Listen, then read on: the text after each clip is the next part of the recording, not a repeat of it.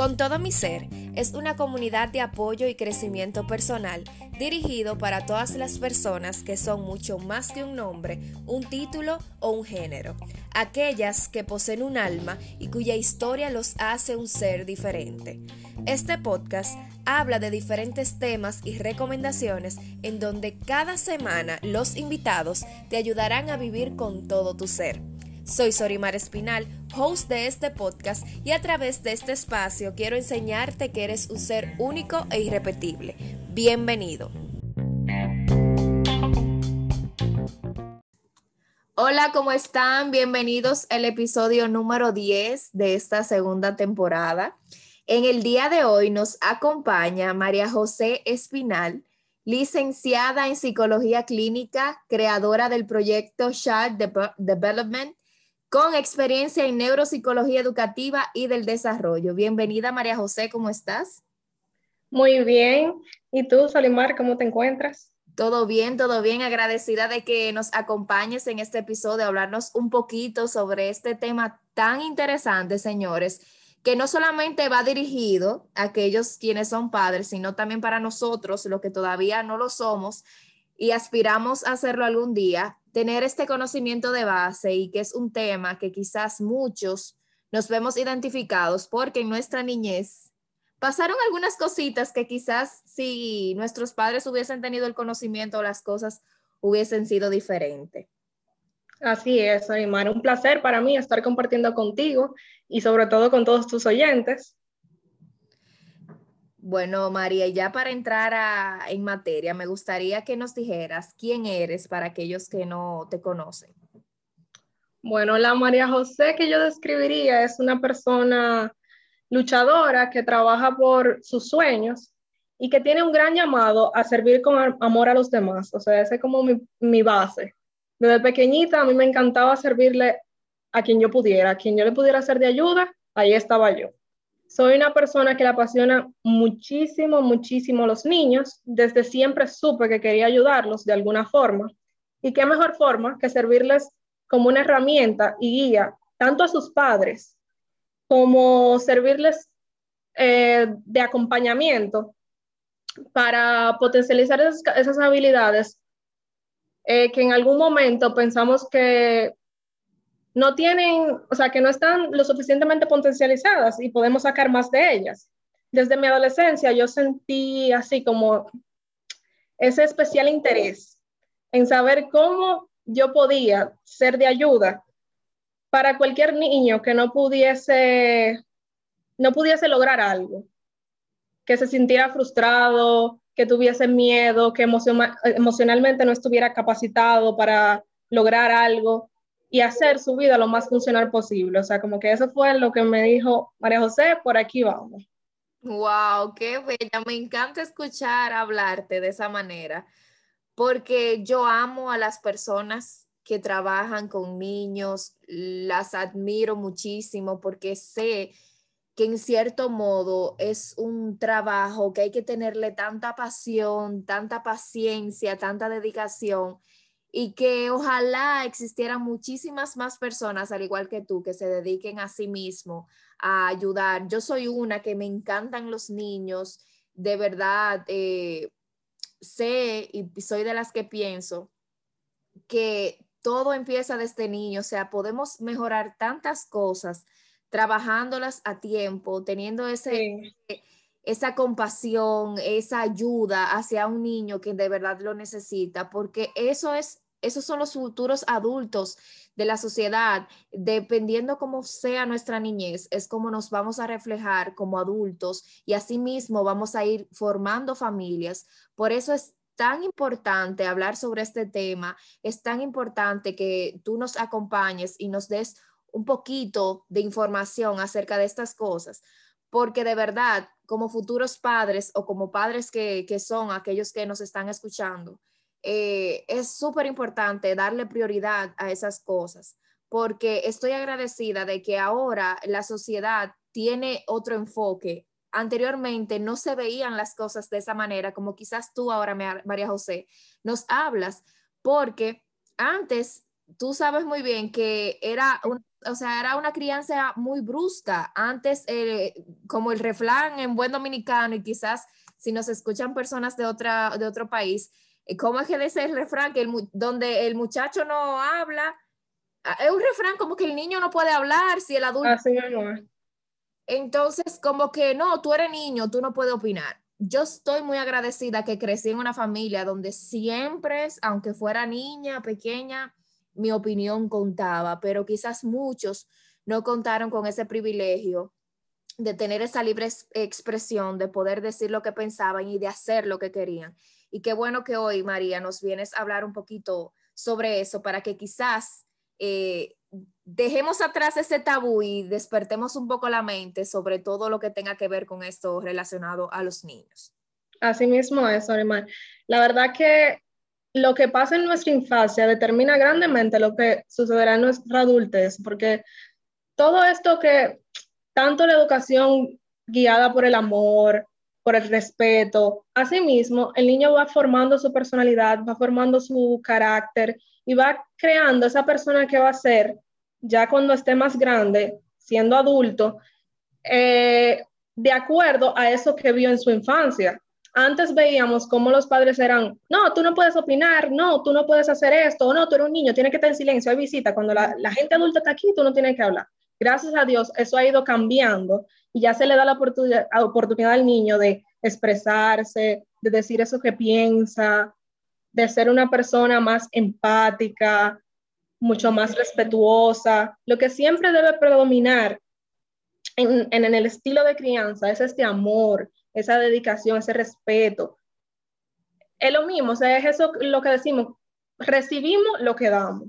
Si nosotros nuestros hijos le damos eso, vamos a recibir de ellos cuando estén adultos ese mismo respeto, ese mismo amor, esa misma compasión. Los niños son personas, son niños, son personas inocentes que no saben eso que hacen. Hay veces que tú dices, wow, este muchacho ahora vino y dañó esto, pero realmente lo más seguro es que no haya tenido la intención de dañarlo. Nosotros como padres, como educadores, como psicólogos, como familiares, debemos sentarnos con ese niño, escucharlos y ver qué pasó, explicarles y dedicarles ese tiempo que ellos necesitan para entender que tal vez lo, pudieron manejar de otra forma. Eso mismo influye en la toma de decisiones y todo eso. No, y que siempre he escuchado, María, que los niños son como una, como una esponja. Una esponja, eso es verdad. Siempre he escuchado esa comparación y es una realidad. O sea, ¿qué es lo primero que vemos eh, cuando estamos, y cuando nacemos, cuando crecemos? Es nuestro entorno. Si en nuestro entorno hay situaciones, si nuestros padres, que son nuestro familiar más cercano, el ser humano que está ahí siempre con nosotros, no nos apoya, no nos deja hablar, no nos deja ser, Así es. ¿Qué va a ser de nosotros? Entonces, qué bueno que hoy, María, nos vayas a hablar un poquito sobre eso, ya entrando a materia.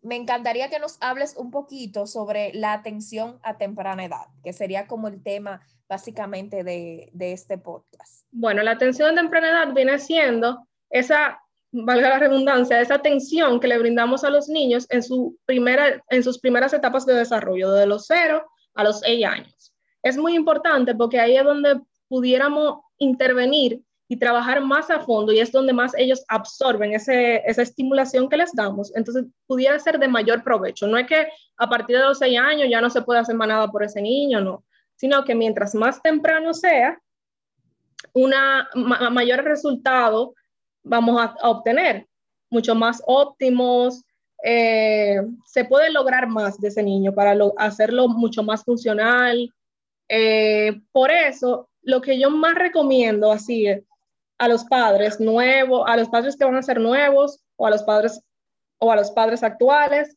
es que observen detenidamente todas esas cosas que su niño hace, lo que no hace, que pregunten, que consulten con la persona que tengan ahí a la mano. Habemos muchísimos psicólogos que tenemos páginas como la mía, eh, en diferentes direcciones donde pueden consultar y ver esas, esas pequeñas características que nuestro niño debe ir o, o habilidades que nuestro niño debe ir adquiriendo para ver si es necesario buscar ayuda de un profesional. Mientras más temprano se busca esta ayuda, mucho más efectivo será el resultado de estas intervenciones. Asimismo, va de la mano, muy, muy, muy de la mano, eso que hablábamos anteriormente, de que el niño, la infancia del niño va a determinar lo que será cuando adulto. Entonces, por eso es la importancia de que brindemos todo nuestro apoyo a nuestros niños si vemos algo y prefiramos irnos por la verdad de lo que es el diagnóstico de mi hijo o, o lo que mi hijo no logra o sí logra, para buscarles ayuda, porque podemos, tenemos la herramienta, hay muchísimos profesionales capacitados que pueden ayudar al niño a que sea funcional y se pueda tirar al mundo y lograr todo eso que quiera lograr en su adultez, pero lo que hay que atenderlo a tiempo.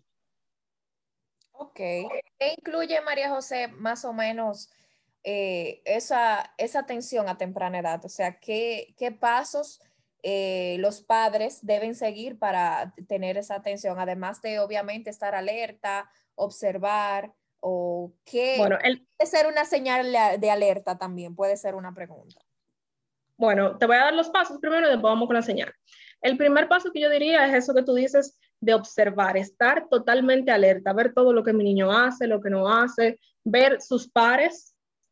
No, no te digo comparar, porque comparar no está bien, sino ver, ok, yo veo que fulanito va caminando, no sé cuánto. Ah, hay, unos, hay unos parámetros establecidos ya, más o menos, según lo que debe de hacer un niño a cierta edad. Exactamente, según la, la, edad del niño. Esas son las etapas de desarrollo del niño. Hay un listado con cosas que debería lograr. Okay. Sin embargo, no quiere decir que si mi niño no lo logra a los seis meses, cuando dice ese listado, esté mal ni, ni haya por qué alarmarse, sino que hay que buscar la forma de estimularlo para lograr ese avance. Ok. Entonces, lo primero sería observar. Lo segundo, después de darme cuenta de que hay algo que no anda tan bien, buscar ayuda de un profesional que me pueda orientar y darme esas, esas cositas para estimular a mi hijo, puede intervenirlo clínicamente, pueda ver con el ojo clínico qué puede haber, porque también pudieran haber otras cosas ya fisiológicas, pudieran ver otras razones. Hay que, hay que revisar por dónde viene eso de que ese niño no pueda lograr, por ejemplo, caminar. Ok. Puede ser a nivel cognitivo, puede ser emocional, puede ser fisiológico, o sea, hay que ver de dónde viene la raíz de eso. Entonces sería buscar ayuda del profesional, eh, iniciar con el proceso el cual les recomienden, ya sea intervenciones, ya sea estimulación, ya sea terapia, lo que les recomienden, y seguir esos pasos y yo entiendo que ahí ya se estaría haciendo esa atención a temprana edad. Ok.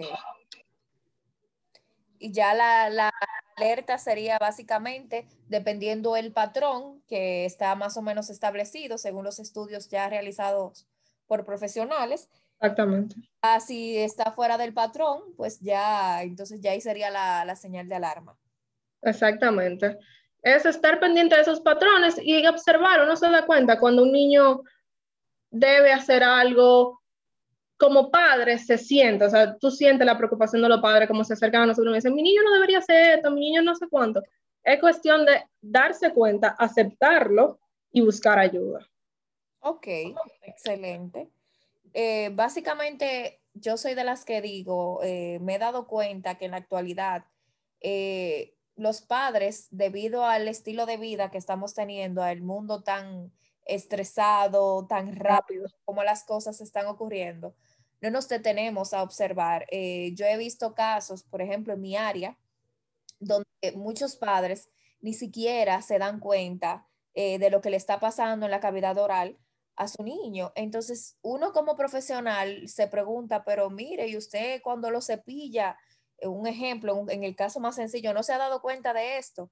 he conocido un caso de alguien cercano, de un conocido cercano, donde su hijo ya tiene 16 años y lamentablemente había tenido un diente que no había mudado, ya hablando sobre una historia así, eh, de forma breve, y el niño cuando ya tomaron la decisión, después que ya tiene 16 años, cuando a eso de diente ya máximo a los 11 años debió ya de, de, de salir, se dieron cuenta que tiene un tumor que se llama odontoma. Entonces el niño incluso ha estado ingresado en la clínica eh, en esta semana debido a esta situación porque ya es algo cancerígeno.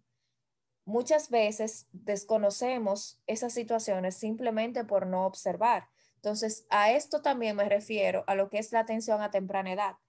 Como padres tenemos la responsabilidad, aunque todavía no lo soy, pero me voy a incluir, tenemos la responsabilidad de velar por la salud y por el cuidado y el bienestar de ese niño. Y ah.